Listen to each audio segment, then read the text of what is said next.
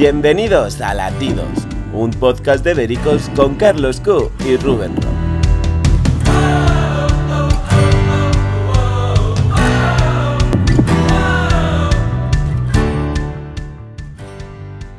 Bienvenidos a Latidos una temporada más. Comenzamos la segunda temporada con muchas ganas e ilusionados. Y es que ya sabéis que en este espacio hablamos con libertad de las noticias más controvertidas del mundo del corazón. Y esto no lo puedo hacer solo. Como siempre me acompaña Carlos Q. ¿Qué tal este mesecito de descanso, Carlos?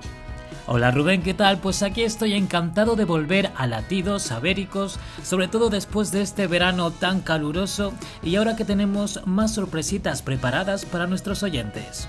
Bueno Carlos, no nos podemos alargar mucho porque hay mucho de lo que hablar. Gemaldón vuelve a hablar y esta vez lo ha hecho para poner a su madre contra las cuerdas, porque no ha contado absolutamente nada nuevo en esta entrevista que ha hecho para lecturas. Así es, me he leído toda la entrevista que es bastante extensa y la verdad es que nos deja con un sabor de boca muy parecido al del último deluxe en el que estuvo digamos que unas dos horas y no contó prácticamente nada. Pero bueno, no cuenta nada porque ella realmente no ha vivido nada. Lo más interesante de esta entrevista es que realmente más que un palazo a Ortega Cano, a Gloria Camila, se lo ha dado a su propia madre. Así es, a lo largo de la entrevista le dedica unas palabras que no son muy bonitas precisamente. Entiendo que ella quiere defender a su madre y apoyarla, pero yo creo que no lo hace de la mejor manera ya que incluso dice algo así como que le parece muy mal lo que están haciendo con su madre, pero que ella sigue ahí, realmente la está acusando de seguir ahí y aguantar ese trato que según ella es malo. Sí, mira, textualmente dice, me parece muy mal lo que están haciendo con mi madre, pero también te digo que es ella la que sigue ahí. Se ha querido quitar la vida varias veces. No quiero decir que mi madre consienta que la traten mal, pero chica, date cuenta. Mira, yo lo primero es que le digo a mi madre públicamente, chica, date cuenta y probablemente el próximo episodio no esté aquí. Pero sí que es verdad que es bastante sucio que juegue con sus problemas de salud mental. O sea, cuando se refiere a que se ha querido quitar varias veces la vida, pero ahí sigue, realmente es una bofetada a su madre. Hombre, claro, pero esta chica yo creo que realmente quiere llamar la atención porque está intentando meterse en el mundo de la televisión. Además, en la entrevista dice que su sueño es ir a supervivientes y es como que cada vez que mete la patita no le sale del todo bien. Entonces, cada vez tiene que decir algo más fuerte para llamar la atención, pero al final no le sale bien. A ver, mi teoría es que esta entrevista, Carlos, eh, ya sabes que tenemos muchas teorías aquí y casi siempre se cumplen. Yo creo que mi teoría es que, eh, acuérdate que en una de las últimas entrevistas que dio Ana María Aldón en Ya es Verano, eh, como que ella era muy partidaria de que su hija hablara, porque realmente dijo que no tenía ningún tipo de conocimiento del tema y que era bastante impulsiva. Y ella en Twitter dijo, quizá ahora sí que voy a ser impulsiva, que fue como una advertencia a su madre, y creo que el resultado de esa advertencia es esta entrevista. A ver, ella conoce a su hija más que nadie y sabe lo que es capaz de decir y nosotros lo hemos podido ver una muestra de ello en el mensaje que le envió a Gloria Camila usando unas palabras bastante vulgares, digamos, incluso insultándola. No, sí, pero además referido a eso, Carlos, en la entrevista dice que ella habló antes de dar la entrevista en el Deluxe, habló con Ortega Cano y le dijo que eh, eh, o paraban las pullitas de Gloria Camila hacia su madre y a ella, o que iba a hablar. Pero esto no tiene ningún tipo de sentido, porque la única que ha faltado al respeto a Gloria Camila por mensaje ha sido ella. Y es que aparte hay otra contradicción en esta entrevista y es que critica a la familia de José Ortega Cano y dice que ellos se sientan para criticar a su familia, a la, familia de Ana María. Pero, y yo me pregunto, ¿y tú qué estás haciendo? ¿No estás haciendo una entrevista para criticar a toda esa familia y sobre todo a Gloria Camila? Sea, estás cayendo en una contradicción y estás siendo un poco hipócrita desde mi punto de vista. Además, quiero decir eh, otra frase que me ha sorprendido y es que dice que eh, José Ortega Cano no es familia de Ana María. Directamente le está despreciando y de hecho ella le anima, en la, en la entrevista le está animando a dejarlo. Pero ya claro, pero ¿en qué quedamos? Porque hace unas semanas Ortega era un padrazo, era el mejor, no, no tenía nada que reprocharle a Ortega Cano porque bueno, prácticamente era la salvación de su familia. Y claro que ha sido la salvación de su familia, económicamente hablando, pero que se aclare Gemaldón, porque cada semana nos cuenta una cosa diferente. Pero yo creo que es esto por lo que te digo, de que ella va a lo que a lo que quieren que se escuche, a lo que las revistas, en este caso la revista, quiere escuchar. Y ella está por lo que está, aunque dice que quiere tener su propio tanatorio, ella lo que quiere es una carrera televisiva. Y aquí la tenemos y estoy seguro que dentro de nada la tendremos en televisión otra vez. Sí, sí, está claro que está eh, soltando semillitas para acabar en un programa sentada o en un reality, que es lo que quiere. Yo creo que ella quiere ir a Supervivientes el próximo año y ya está trabajando para ello. Pero, pero, un momento, Carlos, porque quería también abrir un melón que me parece también una de las cosas más importantes de esta entrevista.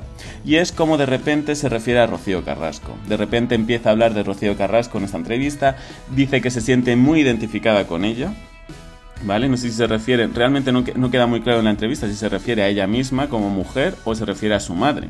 Pero eh, es que es muy curioso como ella incluso empieza a meterse con Antonio David y con Rocío Flores. Dice textualmente, en la fiesta de supervivientes, Rocío y su padre estuvieron hablando todo el rato en una esquina.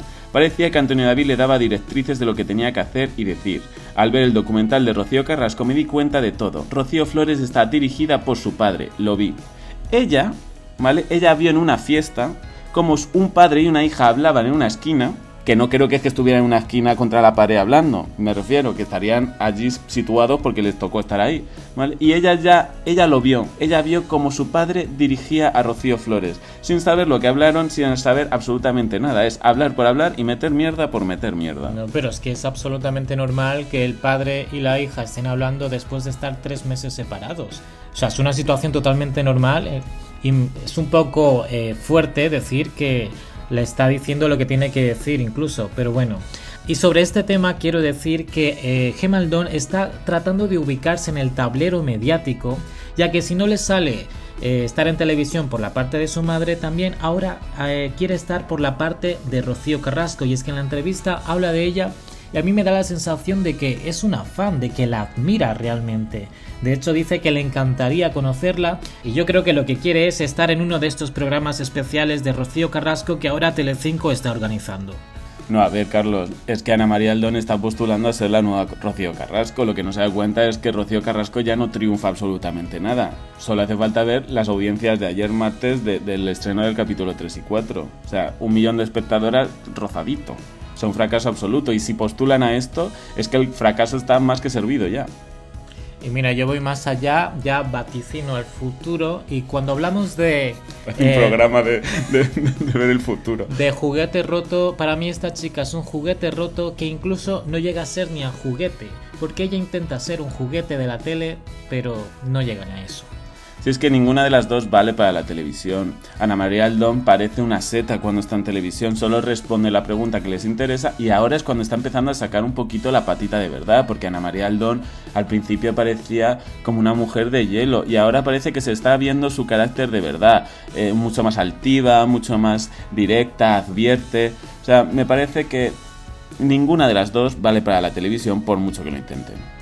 Pero es que Gemaldón vende a su madre como si fuera una víctima y dice que está aguantando muchísimo, que, ha estado fatal, que casi que no podía ni hablar y que todo lo hace por, eh, por su hijo.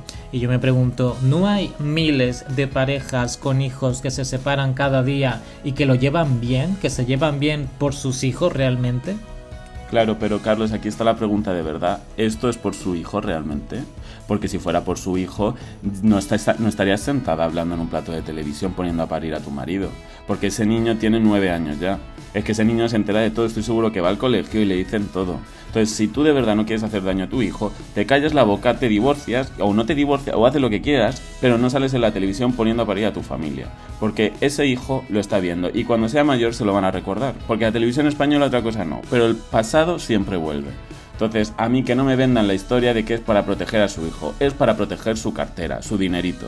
Hombre, si tan mal estaba, también es verdad que, y como dice que casi que no podía hablar, eh, no hemos parado de verla en televisión hablando semana tras semana. Y de hecho ha acabado un programa y ya está en otro. O sea, es, hay muchas contradicciones en esto y realmente no me llego a creer ni a Ana María ni a su hija. Pues que cómo te lo vas a creer si es que cada día cuentan una cosa totalmente diferente de la historia. Pero bueno, Carlos, antes de irnos, sí que me gustaría tratar un tema, que es que Rocío Carrasco ayer se le vio su verdadera cara. y es que amenazó literalmente en directo a Raquel Mosquera. Y bueno, también la insultó, la llamó tonta y cortita.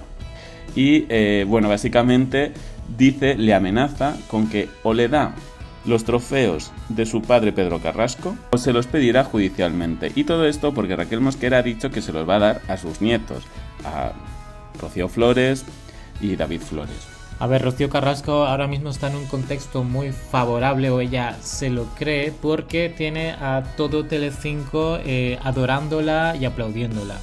Pero en cuanto esto acabe, que es que le queda nada, porque ya las audiencias le están dando la espalda, y a Telecinco, eh, en cuanto la audiencia vaya un poquito peor, que ya va muy mal, le va a decir adiós muy buenas. Y ahí se le va a acabar todo este chollo y el negocio. Pero tú, Carlos, que sabes mucho de televisión, eh, ¿Tú por qué crees que Telecinco sigue apostando por esto a pesar de que ya lleva prácticamente un año con bajas audiencias? Porque está, desde mi punto de vista, porque está demasiado metido en este tema, ha apostado tanto por Rocío Carrasco que no puede dejarlo a medias. Pero vamos, después de estos capítulos que ya están hechos y que tienen que emitirlos, porque sí, yo creo que le van a decir adiós. No está claro que tercera entrega no va a haber. Pero bueno, todo lo veremos, Carlos, porque yo de Telecinco ya no me creo nada. Bueno, Carlos, ahora le toca a la audiencia dar su veredicto sobre todo lo hablado en los comentarios. Nuestro podcast llega hasta aquí y como siempre nos vemos el próximo miércoles, pero no nos podemos ir sin que hagas la pregunta de la semana a los espectadores. Por supuesto, tengo una pregunta de la que quiero saber qué opináis. ¿Ana María Aldón es víctima o verdugo en esta historia? Bueno, yo la respuesta casi que la sé la que va a ser, pero bueno, a lo mismo nos sorprende. Bueno, pero quiero que me argumentéis, que me contéis lo que pensáis realmente. Bueno, pues muchas gracias por escucharnos. Nosotros seguimos trabajando para traeros toda la verdad la próxima semana. Muchísimas gracias por estar aquí y muchas gracias a ti, Carlos. Gracias a ti, Rubén, y nos vemos aquí el próximo miércoles a las 8. Un abrazo, chao.